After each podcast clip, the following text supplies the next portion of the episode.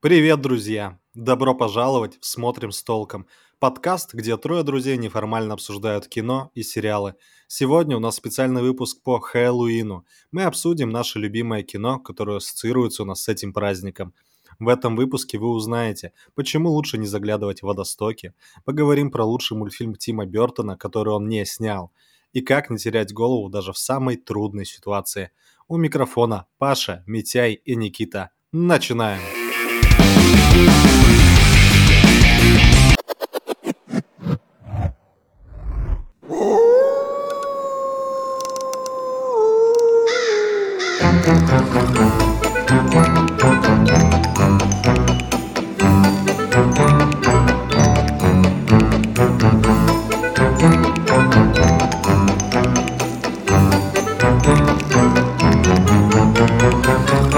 начать наш подкаст, ребят, я собираюсь с мультфильма, который у меня наиболее крепко ассоциируется с Хэллоуином. Помимо всего прочего, действие там происходит в городе Хэллоуин. И этот мультфильм нам подарил песню, которая у всех, мне кажется, также наиболее крепко ассоциируется с праздником Хэллоуин. Этот мультфильм является, наверное, одной из лучших работ Тима Бертона. Только вот в чем ирония. Тим Бертон ее не снимал. Я говорю о кошмаре перед Рождеством. Режиссером этого мультфильма выступил Генри Селик. Тем не менее, идея принадлежит Тиму Бертону. Сам мультфильм вышел в 1993 году. Он мой ровесник. Но идея Тиму Бертону пришла аж в 82-м. Он ее очень долго вынашивал. Кстати, вдохновило его на создание мультфильма и вообще такой концепции. Очень интересная ситуация из его жизни. Он как-то шел вдоль магазина и увидел, как за витринами меняют хэллоуинские игрушки на игрушки для Рождества. И вот в какой-то момент это была каша из э, всяких чертиков, троллей, дьяволов и Санта-Клаусов и елочек. Он подумал, блин, это круто, и придумал стихотворение. Стихотворение про Джека тыквенную голову. Он пошел с этой идеей к Дисней и сказал, ребят, классная концепция, давайте снимем. Дисней его развернула, потому что показалось это слишком мрачным. После этого Тим Бертон за 10 лет успел снять прекрасного Битлджуса, Бэтмена в своей максимально темной стилистике. Дисней посмотрела, что у этих фильмов был очень большой коммерческий успех, и вернула Тима Бертона. Кстати, Тим Бертон снимал то Битлджуса, что Бэтмена под эгидой Warner Brothers. Дисней посмотрела, решила, что она вдруг упустила очень талантливого режиссера и позвала его обратно. Сказала, давай, Тим, окей, у тебя была какая-то идея, хорошо. И мы поняли, что ты делаешь это круто. И они запустили в разработку «Кошмар перед Рождеством». Сам Тим, к сожалению, не смог поучаствовать, сесть в режиссерское кресло именно как постановщик. Он отдал вышеупомянутому Генри Селику. Генри Селик — это мультипликатор Дисней, который не успел особо ничем запомниться, кроме того, что в 2009 году он снял также «Каролину в стране кошмаров». В остальном, чувак себе и чувак. Вряд ли вы его фамилию где-то еще услышите. Кстати, интересный факт. Тим Бертон очень бесится, когда все говорят, что это его мультфильм. Он говорит, это снял Генри Селик, это он режиссер. Ему не нравится, что не высказывают должного уважения его коллеги по цеху. Также интересный факт о мультфильме. Это кукольная анимация, и на каждую секунду хронометража уходило 24 снимка. В команде работало более 100 человек. Было создано более 60 уникальных кукол внутри с железным каркасом. Чтобы снять секунду хронометража, им нужно было 24 фотокадра. Это была непомерно огромная работа. Снимали его по-моему, около года, а на постпродакшн он ушел еще на три. То есть тот объем работ, который был задействован для того, чтобы снять мультфильм, который идет час 15, ушло безумное количество человека часов. Что еще из интересного? Мультфильм славится своей музыкой. Я уже озвучивал песню «Хэллоуин», которая стала, наверное, заглавной э, песней вообще всего праздника, которую знают, мне кажется, абсолютно все, которую перепевал Мерли Мэнсон, которую перепевала группа Корн и еще ряд других именитых групп.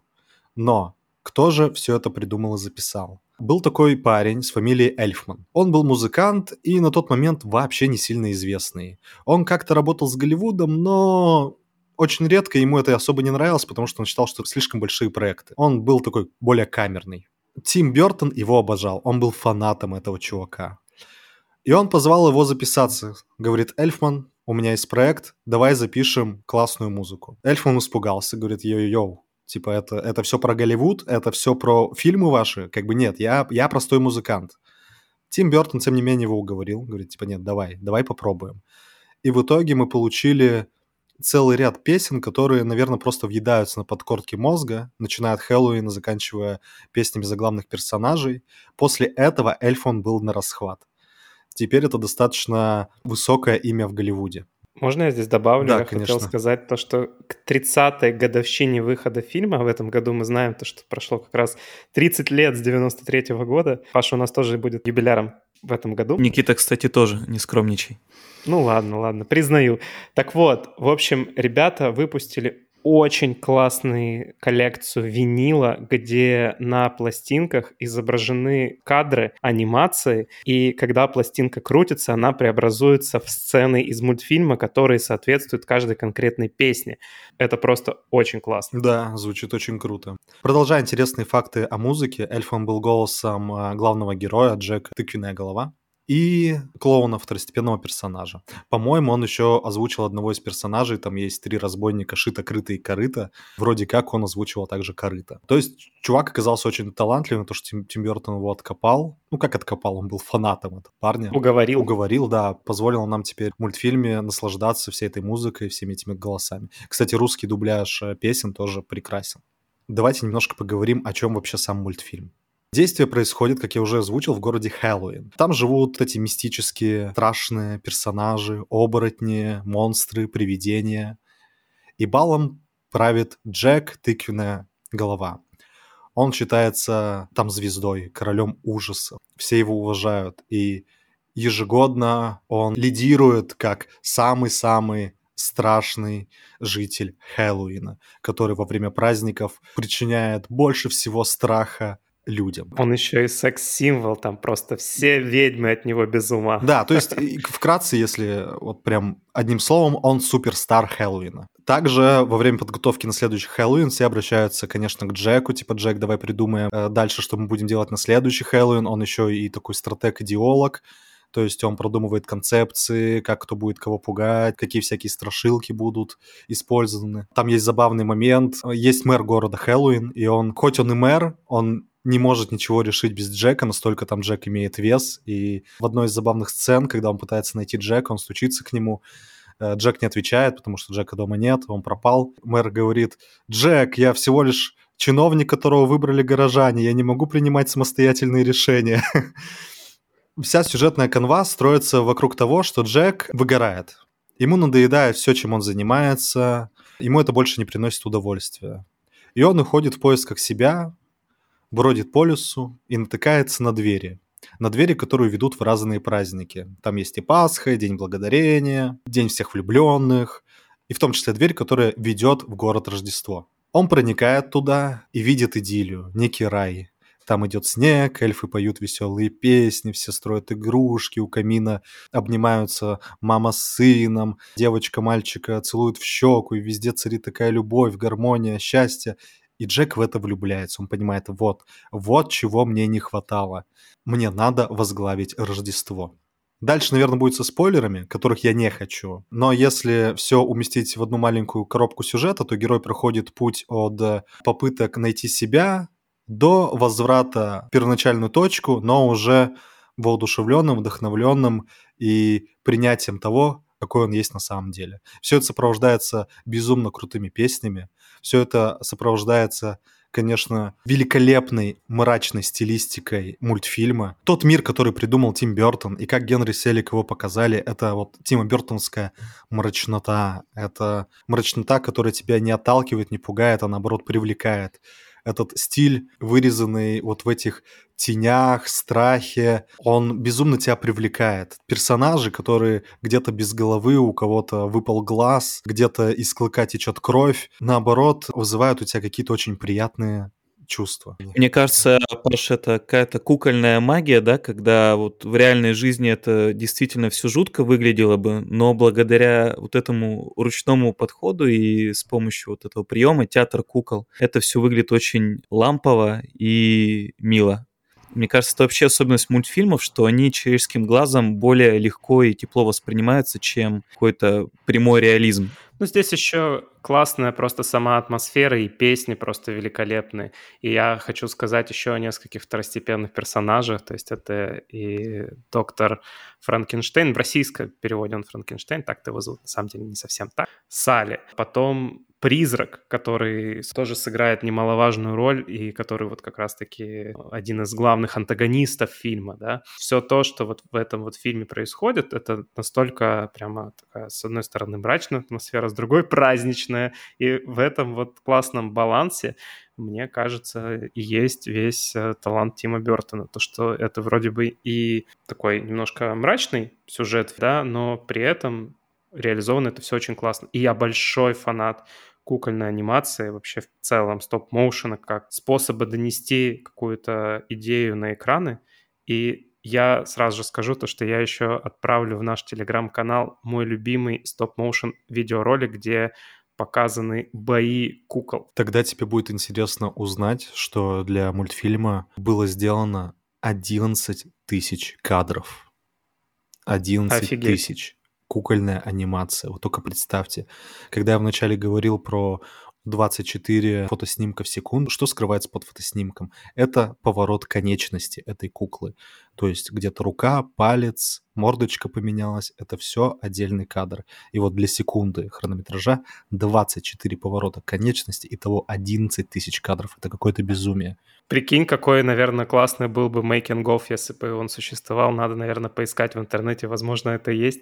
Будет интересно посмотреть. Что, кстати, также интересно, для Джека было создано 400 разных голов, и каждая из них уникальна. Офигеть. Это тот случай, когда одна голова хорошо, а 400 вообще зашибись. Да, и, кстати, что еще интересно, Дисней предлагали Тиму Бертону еще на моменте идеи, когда он говорил, давайте, ребята, все снимать, они хотели сделать Джека более живым. Они хотели вставить ему реальные глаза, делать его, кстати, костюм черным.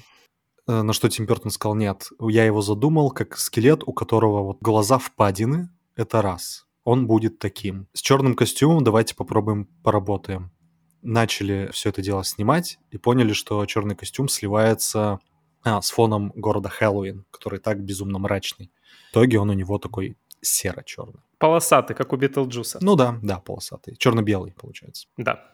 Мне кажется, полосатые черно-белые костюмы это обязательный атрибут какого-то мрачного стиля, потому что Адамсы, э, Битлджус, Кошмар перед Рождеством, вот в чем, да, секрет этой палитры, что она всегда идет в фильмах ужасов на первом месте. Тима Бертона вообще есть ряд излюбленных приемов. Это, например, э, снег в важных сценах, важных сценах его фильмов почти всегда идет какой-то снег. Мы потом поговорим еще об одном фильме, которому тоже приложу руку Тим Бертон, и там это тоже есть. И вот когда я об этом узнал, я теперь не могу это развидеть. Когда я смотрю его фильмы, я понимаю, ага, эта сцена почему-то важна для него, потому что вот не идет снег.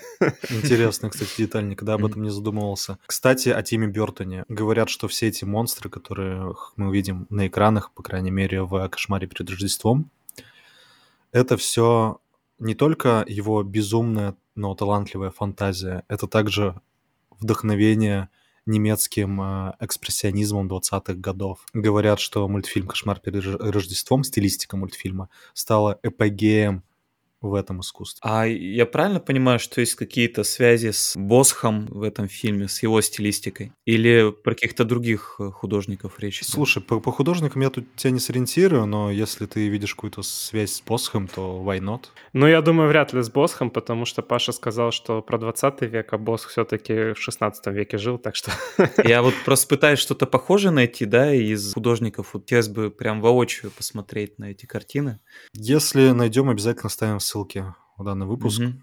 Что еще интересно о мультфильме? Настолько он понравился зрителям, что Дисней, который старается быть максимально дружелюбным, максимально таким ярким и ламповым, в своем Дисней-парке поставил целый аттракцион, посвященный Джеку, который работает только в Хэллоуин и в праздник. Класс! Mm-hmm. Обожаю такие вещи. Мне кажется, это вообще прям супер клево. Да, говорят, кстати, аттракцион очень крутой. Там Джек в костюме Санта-Клауса восседает на тыквенной голове. Я думаю, тут надо сказать то, что фильм действительно, как Паша уже говорил, вызывает самые что ни на есть хэллоуинские эмоции, да, то есть это и праздник, и в то же время он достаточно мрачный, и песни, и вряд ли можно какой-то другой фильм сказать, что настолько идеально, настолько хорошо подходит к этому празднику.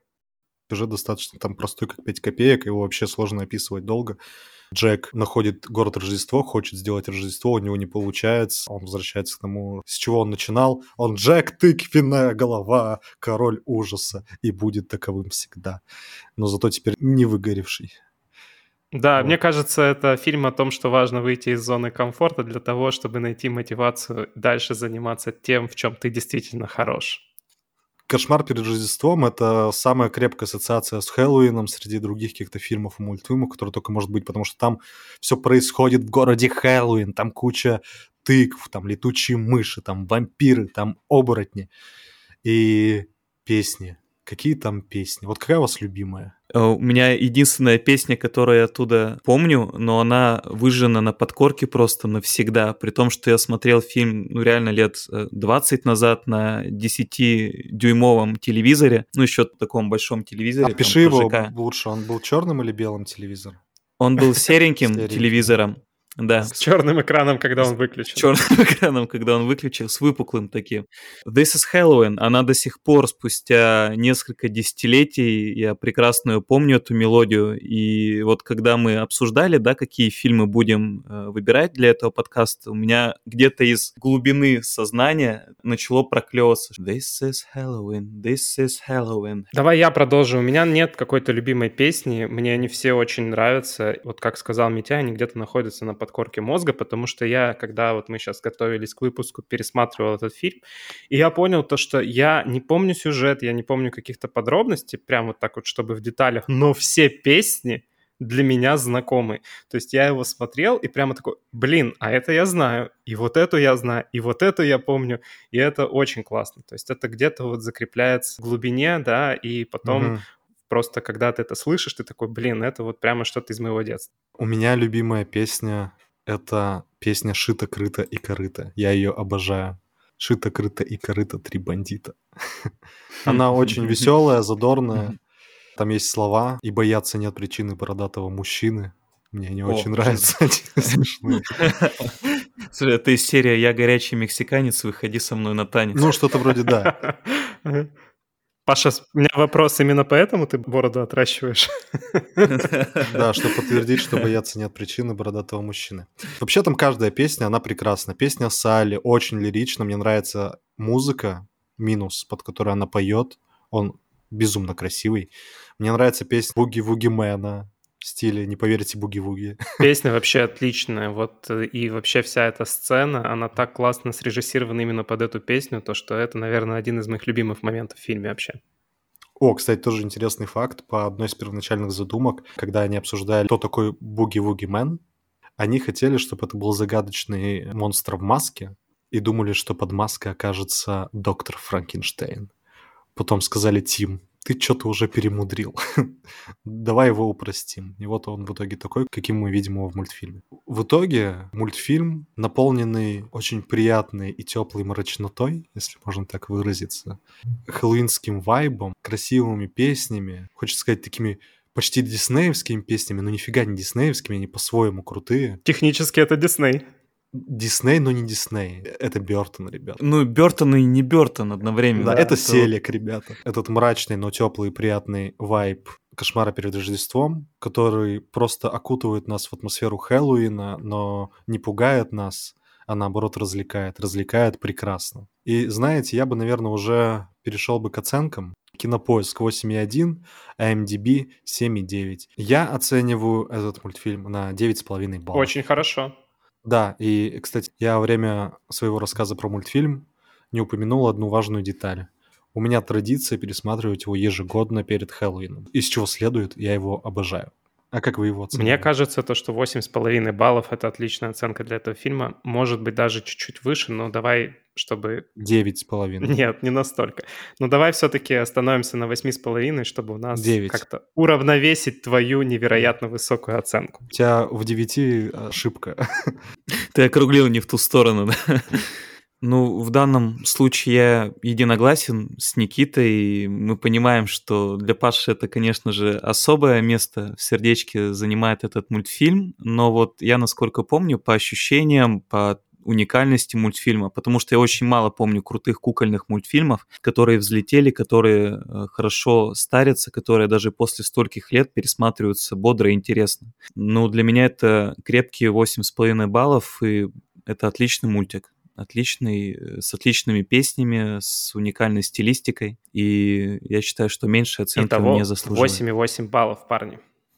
Да, хочу еще закончить одной мыслью. Я тут понял, что из-за того, что все думают, что это мультфильм Тима Бертона, а не Генри Селика, наверное, это входит в понятие эффект Манделы. Я уверен, что каждый из вас думал, что это Тим Бертон признавайтесь. Да, есть такое. Ну, блин, там такая стилистика, то, что ты ожидаешь, то, что это Тим Бертон. Ты представляешь, ты смотришь такой фильм, не знаю, который выглядит как French Dispatch или там Отель Гранд Будапешт, и в какой-то момент тебе говорят, а ты знаешь, mm-hmm. это не Уэс Андерсон. Ты такой, ну, блин, да ну, не может быть. А, кстати, ребят, вы заметили, что у Тима Бертона, э, когда он снимает не мультфильмы, а фильмы соответственно, он берет чаще всего одних и тех же актеров, и одним из этих актеров является Джонни Депп. Но есть фильм один с Джонни Деппом, который также очень плотно связан с тематикой Хэллоуина. Обсудим? Все именно так. И давайте мы перейдем к обсуждению следующего фильма, о котором я вам расскажу.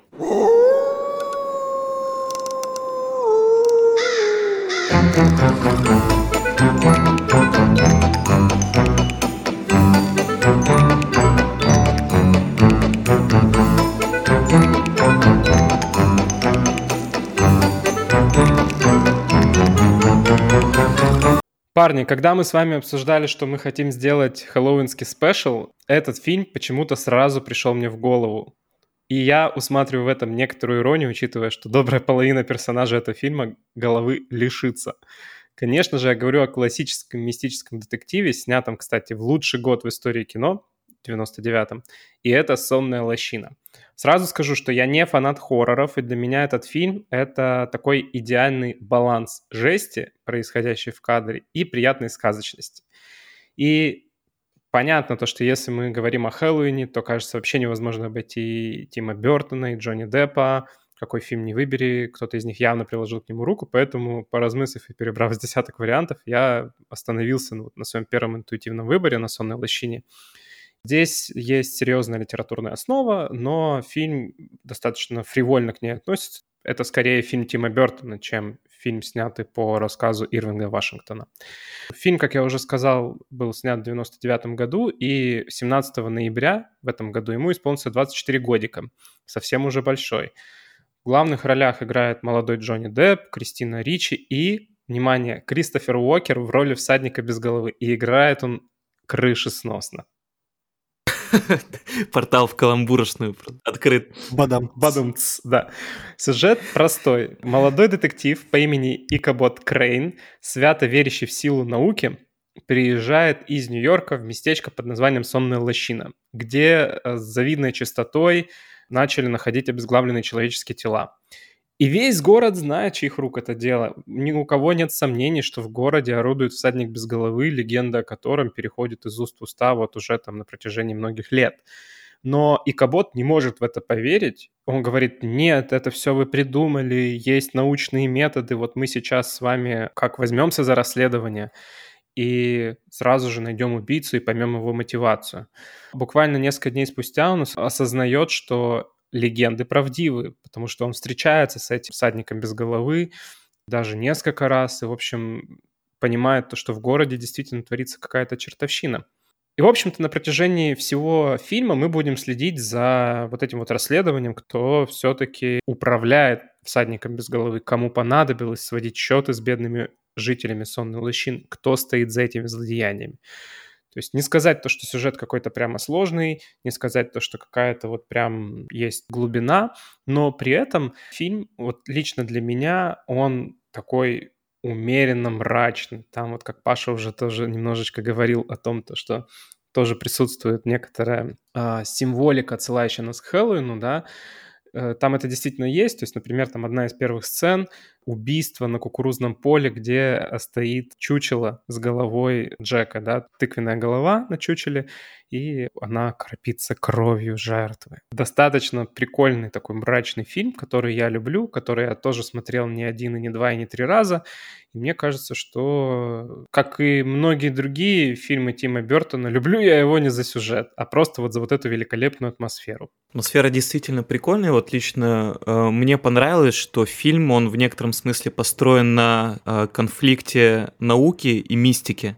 Потому что, э, вот помните, одна из первых сцен, когда главный герой заявляет о себе, о том, что он такой прогрессивный следователь, и давайте мы будем пользоваться наукой, а не домыслами и не устаревшими понятиями о том, что такое правосудие. И на что ему судья отвечает, вот если ты такой умный, да, вот езжай в городок там к югу отсюда, там три убийства произошло, вот там и выпендривайся своими научными методиками, и, в общем-то, он, по сути, взял главного героя, персонажа Джонни Деппа, он взял на понт, и, собственно, мы а, от лица этого героя поехали расследовать убийство в городок. И вот я, честно говоря, не знал, что там на самом деле будет мистика, а не строгое научное объяснение, да, как вот а, в «Шесть демонов Эмили Роуз». Там же до сих пор не совсем понятно, мистика это или какие-то вот реальные материи, да, основанные на трудно объяснимых, но научно доказанных вещах. Ну, скажем так, людям, которые привыкли мыслить рационально, вполне все понятно, что произошло.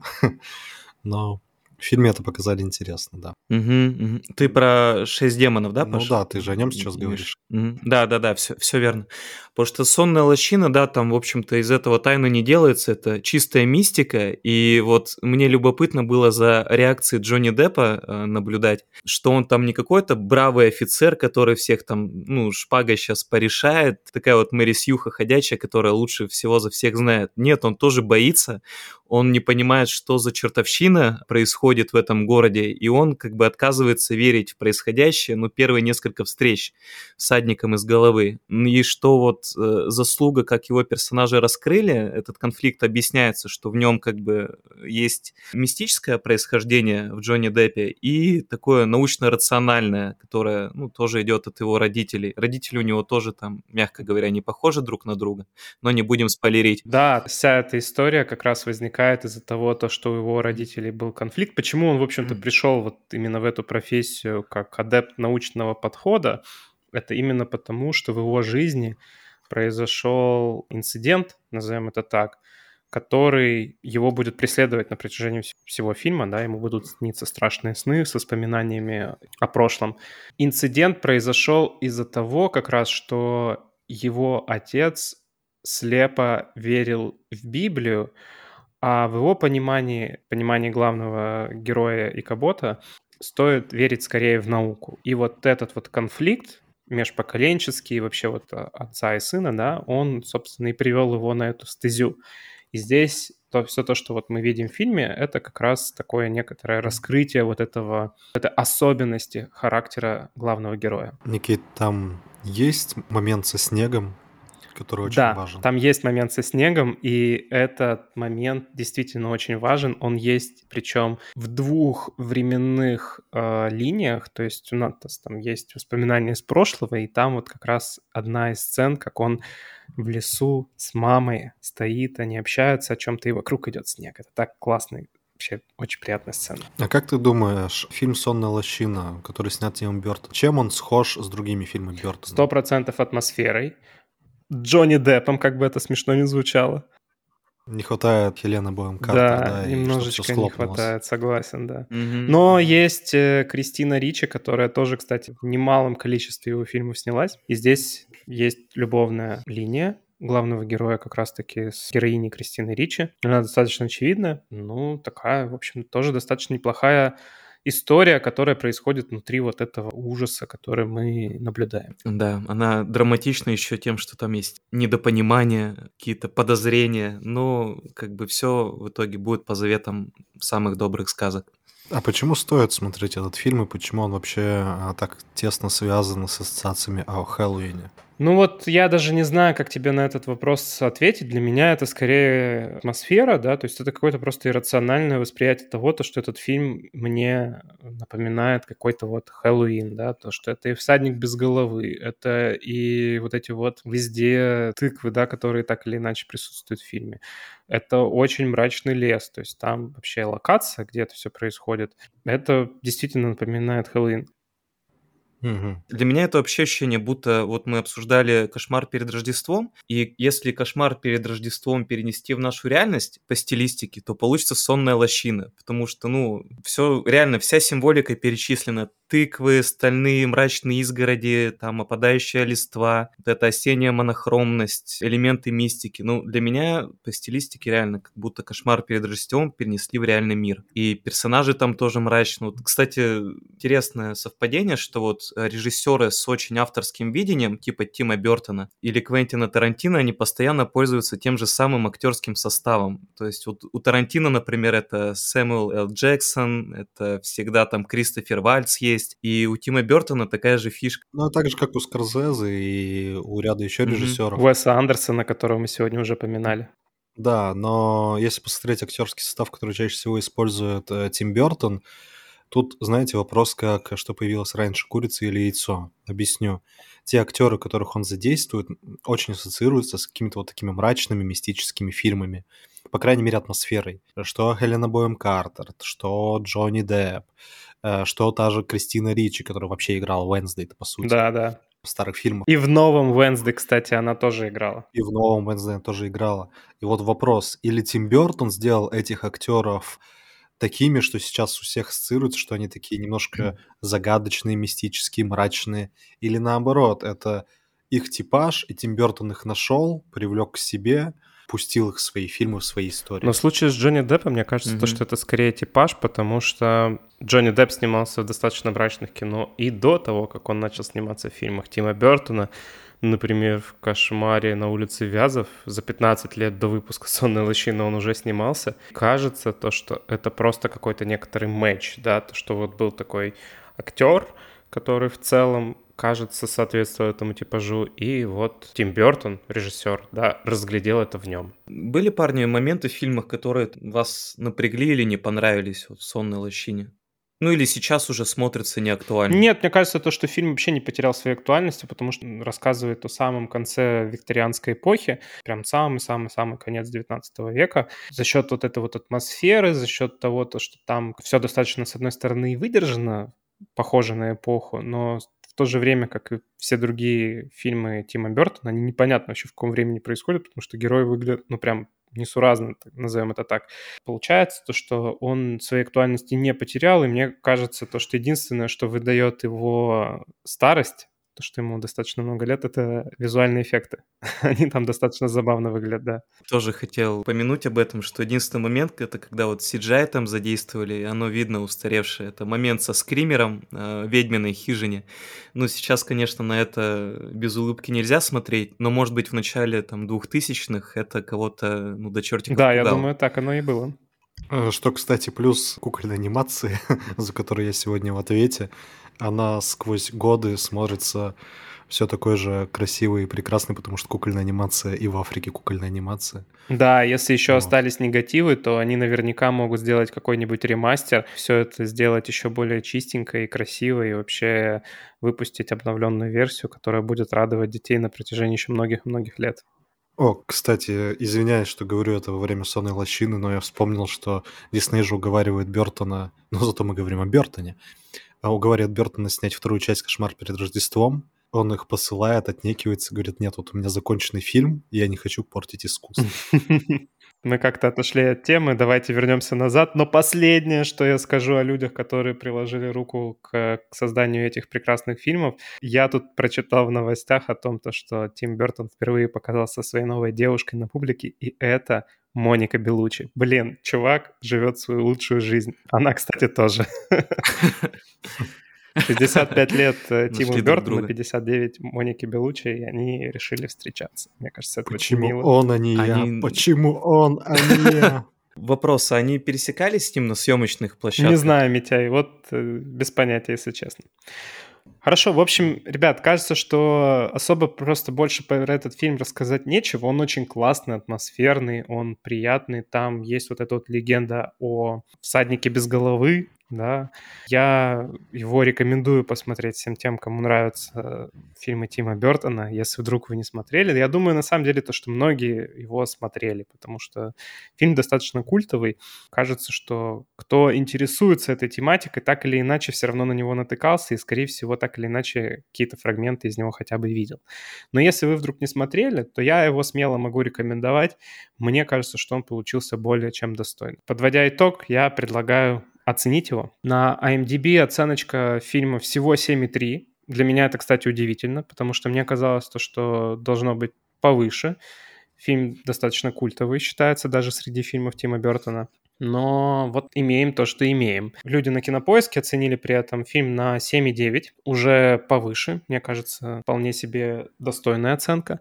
И моя оценка фильма — это 7,5. Я не могу сказать, что он там прям один из моих самых любимых, самых лучших, самых классных, но вот в рамках темы, в рамках Хэллоуина, мне кажется, это отличный фильм, который очень хорошо задает нужный вайб. Поэтому 7,5. Ты выбрал э, среднее арифметическое между ну, примерно, да. поиском. Ну, фильм действительно хороший, и мне вот почему-то кажется, что 7,9 на Кинопоиске ему дали еще за какую-то вот э, любовь э, российских фанатов к Джонни Деппу. Я думаю, накинули тут полбалла. И для меня это тоже хороший фильм. Я повторюсь, я очень думал, что там будет какое-то рациональное объяснение, ну, как в оригинальном романе «Всадник без головы». Подожди, а какой оригинальный роман? Это ты про Майн Рида имеешь в виду? Да, да, да. Ну, там понятно, что «Сонная лощина», да, имеется в виду образ, да, образ всадника без головы, и там, где был этот образ впервые применен угу. в одноименном романе, там да. все имело рациональное объяснение. А здесь рационального объяснения не будет, и в этом, в общем-то, и прелесть. Это мистика, это загадочность, это хэллоуинский вайб. И фильм действительно отлично вписывается, э, особенно чтобы посмотреть его осенью, перед там 31 октября. И для меня это тоже стабильные 7,5 баллов. Отлично, спасибо, Митяй. Паша? Я, ребят, к вам присоединюсь. Я также поставлю 7,5 баллов. Причем это я не скажу, что как-то много или мало. Это просто фильм Тима Бертона. Тима Бертона я люблю. Этот фильм... Ну, фильм и фильм, хороший фильм. То, что ты описал, безумно было, конечно, интересно, но зная другие его работы, я вряд ли завышу свою оценку. 7,5. Раз уж мы все трое считаем то, что 7,5, то, видимо, это более-менее рациональная оценка. И mm-hmm. даже среднеарифметическое на калькуляторе считать не пришлось, чему я несказанно рад. Семь с половиной наша оценка, парни. Парни, большой плюс, конечно, Тима Бертона создавать очень неповторимых, уникальных персонажей. И я, например, вспоминаю из своего мультфильма персонажа, это клоуна, и есть еще один фильм, где клоун также играет немаловажную роль, и это также ассоциируется у некоторых с Хэллоуином. Классно, что у нас сегодня три фильма располагаются в исторической хронологии, как они снимались. Третий фильм — это самый новый фильм, и о нем нам расскажет Митяй.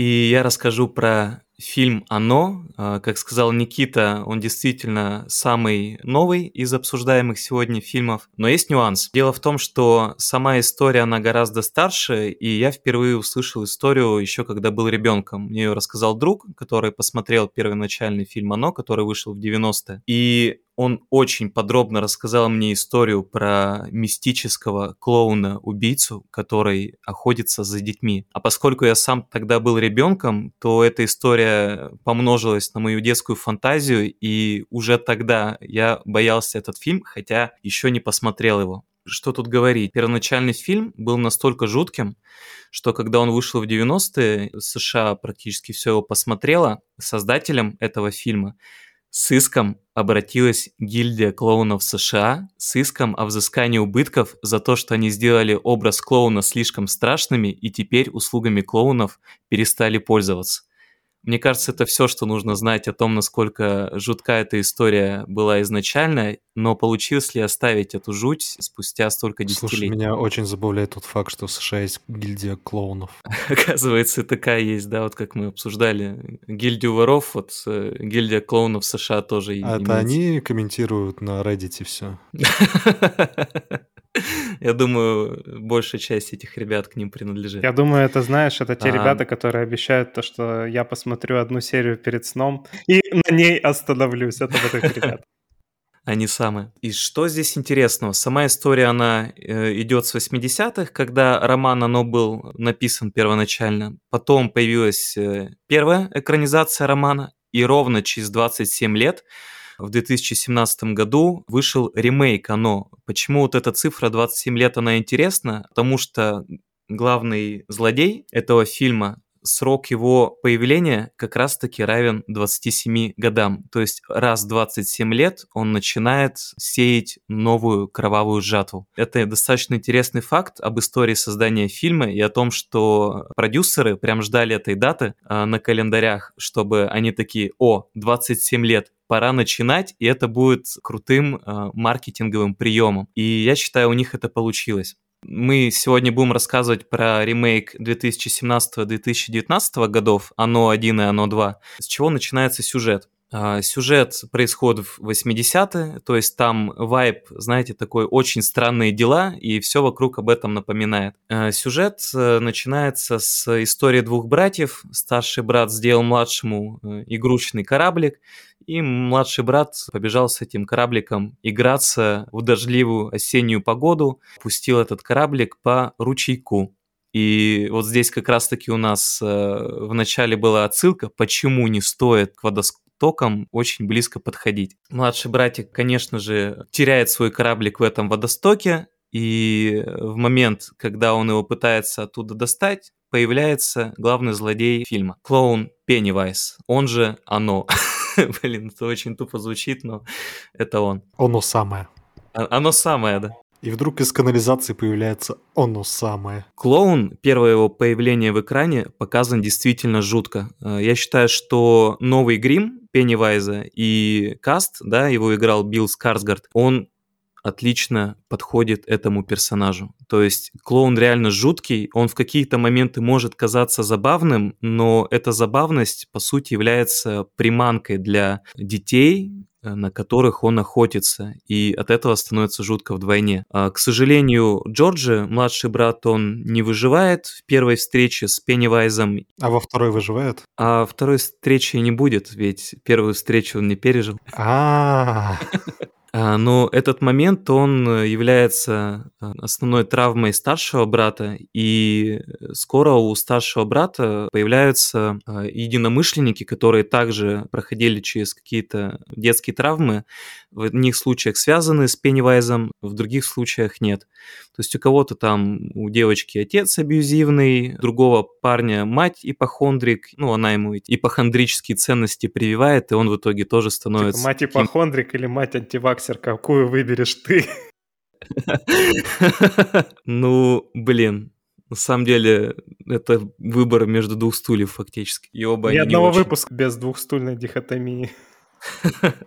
Так, Митяй, смотри, я думаю, сюжет «Оно» в целом знают многие, даже кто не смотрел, они примерно представляют, все знают «Красный шарик», все знают клоунов в канализации. Мне хочется послушать, почему он тебе ассоциируется с Хэллоуином. Блин, у меня на самом деле жуткая история есть, она как раз-таки случилась на Хэллоуин, когда мне было примерно 5 лет. Была хэллоуинская вечеринка, куда пригласили аниматоров, и многие из аниматоров были одеты очень страшно. Кто-то там в демона переодевался, кто-то в мясника, но я их совершенно не боялся, а боялся я аниматора, который не должен был вызывать страха, и этот аниматор был переодет клоуном. С Reddit.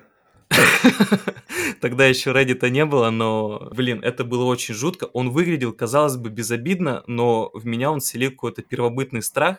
Я не боялся ни мясников, ни демонов, ни скелетов, но конкретно этот аниматор-клоун, по какой-то причине, а у него еще были, короче, накладки на пальцы, чтобы пальцы, чтобы пальцы казались э, гораздо длиннее. Блин, я не знаю почему, но вот это был мой травмирующий опыт встречи с клоуном. Слушай, ну Кинг э, написал оно вообще основываясь на том, что очень многие дети боятся клоунов.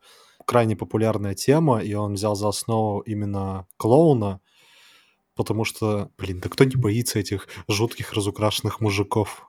Я был одним из тех детей. Ну, ты же не подошел в итоге к канализации, так что... Ну всё нет, мне хватило тут э, ума все-таки держаться от этого клоуна на расстоянии. Митяй получил прививку еще в детстве, получается. Ну, это точно. Вообще, кстати, большая ирония того, что потешные существа, которые должны тебя смешить, э, вселяют в тебя первобытный страх. Вот как это объяснить, ну, с точки зрения человеческой психики? Да они просто жуткие. Ну, они жуткие. И сам фильм тоже получился реально жутким. Он классно выдержан. На самом деле в нем не так много скримеров, но вот те моменты, когда у тебя идут мурашки по шее от жуткости происходящего, он, э, этот момент достаточно часто в фильме повторяется. В целом у создателей получилось как подобрать отличных актеров на роль детей, так и выстроить цельную историю, ну, которую можно классифицировать как история там про борьбу со своими страхами, про то, что нужно там, да, объединяться против того, кто сильнее тебя, а не бояться как бы, смотреть страхом в глаза. В общем-то, эта идея, она красной нитью идет через все повествование, А, поскольку повествование идет от лица героев, ну, ты тоже им сочувствуешь, и ты как бы частично проникаешься их страхами. Я себя поймал на мысли, что те вещи, которых я обычно не боялся, меня начали пугать в этом фильме, потому что я смотрю через э, призму восприятия героев, то есть детей, или во второй части уже взрослых. Как ты думаешь, если бы ты был ребенком, то какой облик бы принял бы Пеннивайз, чтобы напугать тебя? Я жутко боялся акул. И, наверное, до сих пор их боюсь, потому что это ощущение полной беспомощности, когда в воде ты акуле ни хрена не сможешь противопоставить. Как поет Анакондас «Акули плевать» Да, акуле плевать. песне. Никит, у тебя какой-то страх? У меня это змея. Я вообще панически боюсь змеи. И у меня самые страшные ночные кошмары — это какие-нибудь змеи. В общем, для меня это был бы какая-нибудь анаконда. Возвращаясь к анаконда. Парни, я вас знаю больше 20 лет, но впервые услышал про ваши сокровенные страхи. Паш, кстати, а каким бы Пеннивайз был для тебя? Наверное, какие-нибудь всякие тараканы, скалопендры. Ну, то есть ряд насекомых, которых я не переношу вообще. У меня я в дикий ужас схожу, когда они рядом. Ну, тараканы еще, ладно, более-менее, хотя они крайне неприятные. А вот скалопендры, блин, это настолько они отвратительны. Вот эти вот бесконечные их ножки, да? вот. Да, ну, в общем, ряд насекомых, которые вот неприятен, что от слова совсем. Так что, наверное, Пеннивайз бы превратился в рой насекомых, которые бы меня окружили, и я бы не знал, что делать. Да, интересный факт. э, Первая экранизация Пеннивайз, финальная форма Пеннивайза была огромным пауком. Кстати, при этом пауков я не сильно боюсь, так что если бы он превратился в паука при мне, я бы в целом мог бы дать отпор. Если бы он превратился в огромного таракана, я бежал бы, что пятки сверкали. Это интересный штамп вообще, что во всех фильмах, если хотят добавить мерзости, добавляют насекомых. Ну да, многие не любят насекомых, многие не любят э, змей, как Никита. У него вообще тут схожесть на самом деле Мгм. э, с Индиана Джонсом. Мне кажется, самый кошмарный фильм для нас всех это Гарри Поттер, судя по описанию, потому что там есть и змеи, и пауки. Да нет, у меня нет страха паукам. Тараканы. Вот вспомните с тараканами. А, вот, люди в черном один. Там главный злодей.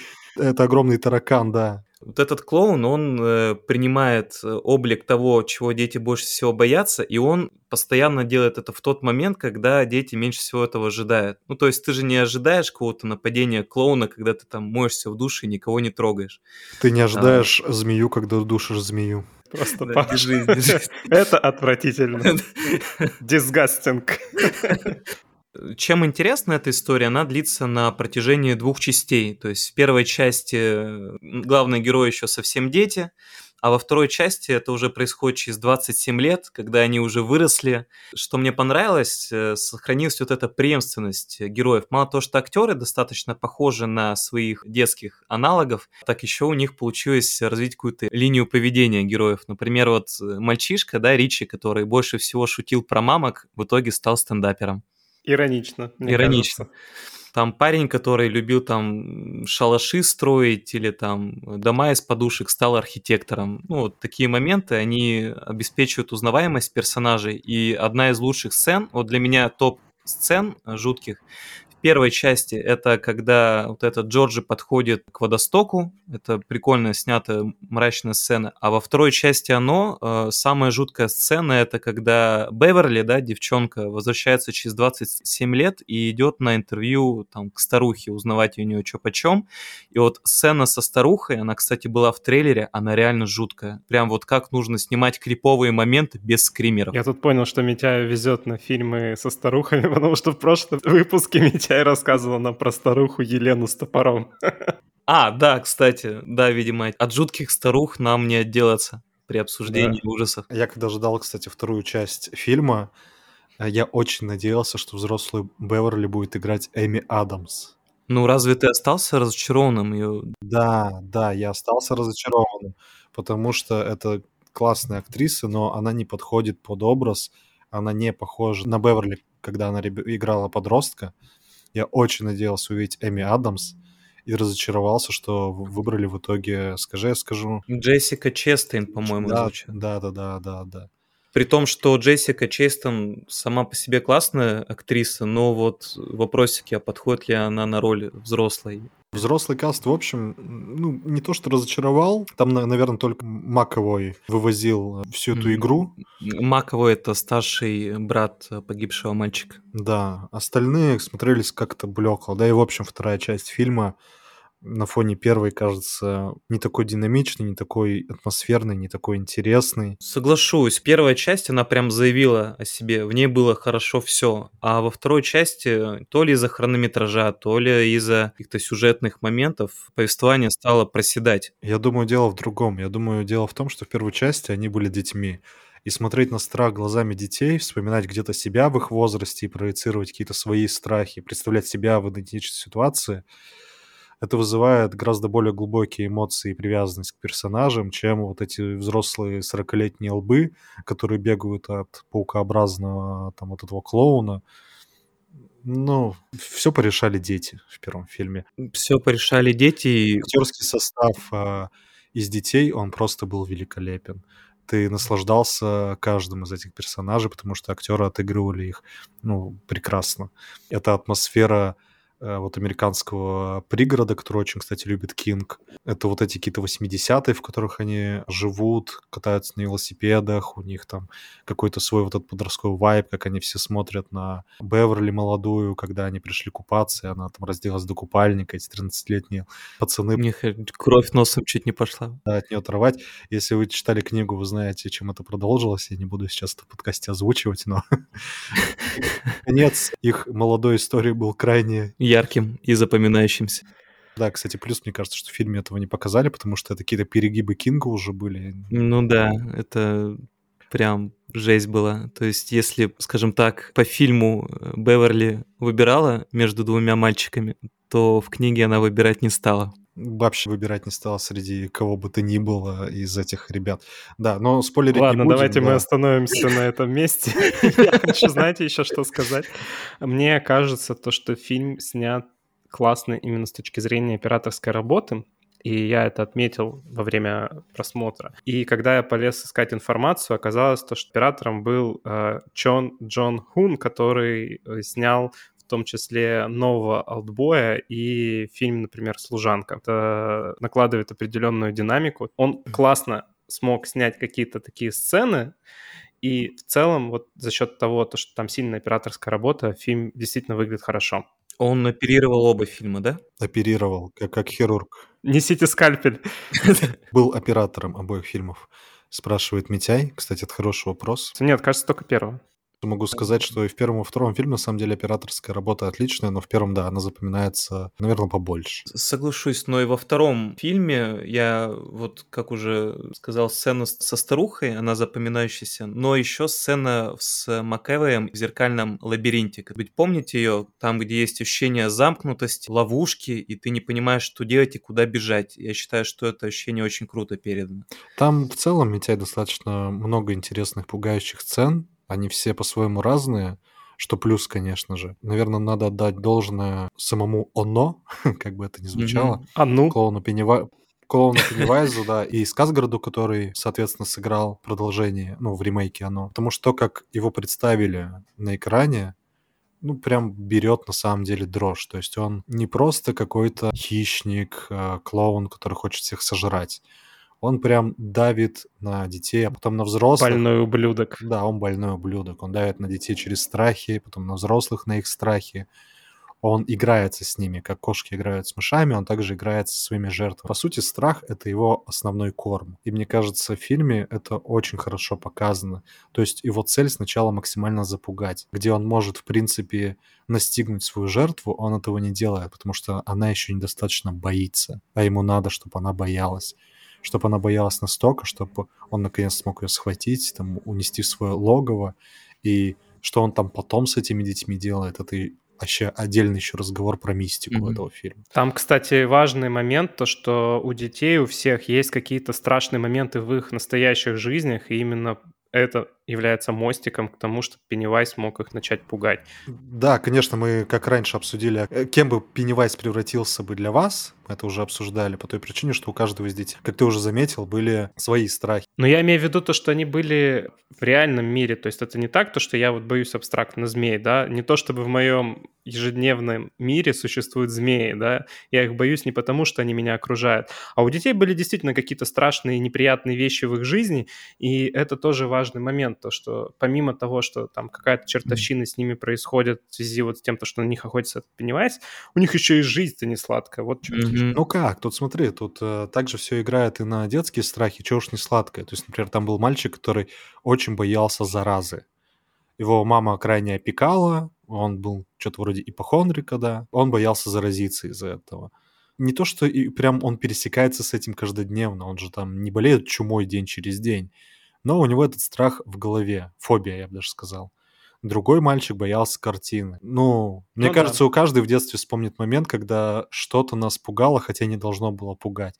Помните эту заставку «Вид»? Да, например, заставка «Вид» хороший пример. Там буквально несколько детей, у которых были прям реальные страхи, которые они пережили, очень травмирующий опыт. Это мальчик, у которого родители заживо сгорели, и главный герой, э, У которого, у, у которого, да, младший съел брат клоун. э, пропал. И он э, в этом винит себя по той причине, что он тогда не пошел с ним гулять. Боже, это на самом деле ужасные психологические проблемы, и ну, ими тоже проникаешься. Это тоже заслуга сценаристов и авторов фильма, что героям сочувствуешь, и хочешь, чтобы они э, победили этого клоуна, этого охотника за ними, за их страхами. Фильм реально жуткий. И вот что мне понравилось в ремейке, это то, что они еще раскрыли историю клоуна, о том, что это, в общем-то, давняя история, когда они увидели, что этот клоун присутствует там на фото 200-300-летней давности, что он уже давно присутствует в этом городе. Появляется какая-то вот интрига, да, что это не просто там абсолютное зло, а что у этого зло есть корни, есть история. Вот мне, честно говоря, это было интересно, но жаль, что не раскрыли это в сюжете должным образом. Не просто абсолютное зло, а еще абсолютно древнее зло. Абсолютно древнее зло. сказал, да. Не, это раскрывают настолько, настолько, насколько можно раскрыть. А, Понятно, что тебе всю биографию оно не расскажут, потому что тогда уже будет неинтересно. Чем ты больше знаешь о, Об оно. о- о монстре, тем тебе монстр менее пугающий, кажется. Оно — это космическая сущность, очень древняя, как заметила Никита, которая попала, по-моему, через метеорит на нашу Землю. Сколько там тысяч лет назад, э, его еще помнят э, коренные народы Америки, которые с ним пересекались, пытались как-то от него избавиться. Так что лор, он все-таки есть. Я не согласен с тем, что его не раскрыли. Просто если бы они копали глубже, это было уже не так интересно. Вот э, то, чем затравливали во второй части, говорили, что дадут прям полную историю происхождения оно. Ну и в принципе, в общих чертах, ее действительно дали. Насколько, кстати, я помню, если я не ошибаюсь, можно будет потом проверить, э, сейчас собираются снимать некий приквел по оно, про Пеннивайза. Мгм. Вот, мне кажется, там раскроют какие-то детали. Ну, злодей, да, злодей действительно ярким получился. То есть это уже не какой-то безликий болванчик, а это вот Митяй, тварь с историей. Митяй, он яркий в буквальном смысле слова. Ведь он сраный клоун. Это существо, светящиеся шарики. То, что мы видим его в какой-то физической оболочке, это лишь его вот некий аватар, в который он может перевоплощаться. Но Первый или второй? Аватар, извините. аватар, который к племени огня принадлежал. Окей. Это какой-то безумный кроссовер получился. Да. Некий образ, в который он перевоплощался, и на самом деле он выглядит в виде трех светящихся там шариков, огоньков. Фильм, по-моему, называется это «Огоньки». Трех огоньков. Кстати, вот э, тоже сравнение в пользу э, ремейка. То, что в первой части клоун говорил, что они все летают, а во второй части показали, ну, в ремейке, да, показали, как все летают. И это действительно жутко. То есть клоун отвечает за свои слова. Если говорит, что дети То есть- летают, они фактически летают. Да, ну то есть э, в ремейке э, клоун следит за базаром. Давайте повесим этот клиффхенгер, не будем дальше развивать эту историю. Пусть зрители посмотрят, если кто-то вдруг этого не видел. Да. Да. Да. Ну что, может, перейдем к оценкам? Да, давайте перейдем к оценкам. У меня вот история ужаса, она достаточно длинная. Я рассказал, что она чуть ли не шлейфом с моего детства тянется, поэтому для меня фильм, он был пугающим вдвойне. Честно, вот как Никите даже змеи снились, мне пару раз снилось оно, и я даже просыпался от э, вот этого леденящего ужаса. Оно Такое самое? было пару раз в моей жизни. Ну, э, да, оно самое. Не это самое, а оно самое тут. Оно самое. Это самое еще страшнее, чем оно самое. Это самое, ну, с, с этим самым у меня не было, а вот с оно самым, да. Хорошо. Оно Сабыч, простите. Звучит как отчество. Самыч. Вот, Сан Саныч. Оно самыч, да, подай отвертку. вот истинная биография оно. Это оно Самыч. И переходя к оценкам, мы видим, что есть полное согласие между Кинопоиском и IMDb по поводу первой части. Они оба поставили 7,3. Ну, на Кинопоиске, в принципе, всегда заниженные оценки для ужасов. Для Но- всех, да и везде. На MDB то же самое. Это просто специфика ужасов, то, что они всегда получают меньше. Кстати, вот незаслуженно, мне кажется, оно гораздо более многомерный ужас, чем какие-то скримеры, какая-то расчлененка. Это, ну, реально интересно рассказанная история про борьбу со своими страхами, про то, что группа слабых людей э, объединяется вот этот клуб неудачников, который дает бой непобедимому древнему злу. Блин, это же реально завязочка. Получается победим. Да, да. Потому что классная литературная основа. Все-таки Стивен Кинг умеет писать книги. Вот я лично не скажу то, что я фанат, мне не особо они нравятся, но, блин, надо отметить мастерство. Мастерство, да. И, кстати, это факт. Э, Стивен Кинг часто писал книги, основываясь на своих собственных страхах, травмах и переживаниях. Может быть, поэтому они получились настолько убедительными и пугающими. И возвращаясь к оценке, скажу, что для меня оно, ремейк оно, вот особенно первая часть, это 8 баллов. Вторая часть действительно получилась слабее, ей бы я поставил 7,3 но это уникальный и достойный представитель своего жанра, который, кстати, очень в тему на Хэллоуин. Получается, средняя оценка у тебя где-то 7,75. Я предлагаю округлить за два фильма до 7,8. Согласен. Паша, что скажешь ты? Я буду расценивать оно в рамках ужасов. Я достаточно хорошо отношусь к хоррорам, очень много посмотрел разных а, ужастиков за всю свою жизнь. Оно я бы поставил 8 баллов, потому что помимо того, что он пугает, там интересный сюжет. Как мы уже обсудили, это все заслуги Кинга, да, хотя и режиссеры и сценаристы ремейка, я думаю, постарались для того, чтобы передать все два фильма на экран так, чтобы за этим было интересно наблюдать. Ну и актерский состав хороший. Актерский состав, особенно в первой части, да, прекрасен. Сказгард в роли Оно тоже великолепен. 8 Мгм. баллов, как фильм ужасов, однозначно. Особенно за первую часть. За тот фильм ужасов, который я могу пересматривать там раз года в три. Каждый раз будет э, приятно за этим наблюдать. Никита. Да, я как раз-таки некоторый скептик по отношению к фильмам ужасов, поэтому не могу сказать, что я прям фанат жанра, и как-то они у меня вызывают какие-то особые эмоции. Ну, в общем, я бы поставил где-то 7,5. Это выше, чем на Кинопоиске, поэтому мне кажется, что в целом это достаточно достойная оценка. Итого Мгм. средний у нас получается где-то как раз 7,8, который у Митяя. Все именно так, получается 7,76, и мы округлим до 7,8. Замечательно. Подведем итоги. У нас оно 7,8. У сонной лощины у нас 7,5. у кошмара перед Рождеством. Я не помню, сколько, 8,1? Ну, Я девять с забыл. половиной плюс два раза восемь с половиной. Э, Какое там среднее арифметическое? А, 8,8. У кошмара перед Рождеством у нас 8,8 баллов. Но сразу заметил бы, что каждый из фильмов да и один мультфильм, они абсолютно разные. Так что не сказал бы, что эти оценки прям сильно показательны. Я думаю, стоит посмотреть все три и сделать для себя просто вывод по, каждой, по каждому из фильмов. Да, особенно посмотрите это перед Хэллоуином или сам Хэллоуин. Э, эти фильмы явно добавят э, празднику свою атмосферу непередаваемую. Где-то попугают. Сейчас Паша прямо пропел слово Хэллоуин точно так же, как это пелось в мультфильме. Хэллоуин, Хэллоуин, Хэллоуин. Так вот, они явно добавят атмосфере необходимого антуража. Где-то напугают, где-то развеселят. Тем не менее, они все по-своему интересные. Так что, если вам нравится Тим Бертон со своей непередаваемой стилистикой, а точнее Генри Селик со своей непередаваемой стилистикой. Неотличимая Тима Бертона стилистикой. Да, песни, которые вам просто на подкорку лягут, и вы их не забудете, будете напевать, как только услышите, то смотрите «Кошмар перед Рождеством». Если вам нравятся Джонни Депп и мрачные готические фильмы, смотрите «Сонную лощину». Если вы всей душой ненавидите клоунов и то, как они напугали вас в детстве, вы сможете получить полное чувство сатисфакции, посмотрев «Оно». Такие дела, так что, Никит, подписывайтесь, получается. Получается, подписывайтесь, ставьте сердечки. У нас есть телеграм-канал, где мы будем публиковать не только анонсы наших новых выпусков, но еще и какую-то дополнительную информацию и, конечно же, мемы. В общем-то, все. Тя, и ты не просишь ставить колокольчики, это упущение. Попроси, пожалуйста, поставить всех колокольчики. И ставьте колокольчики.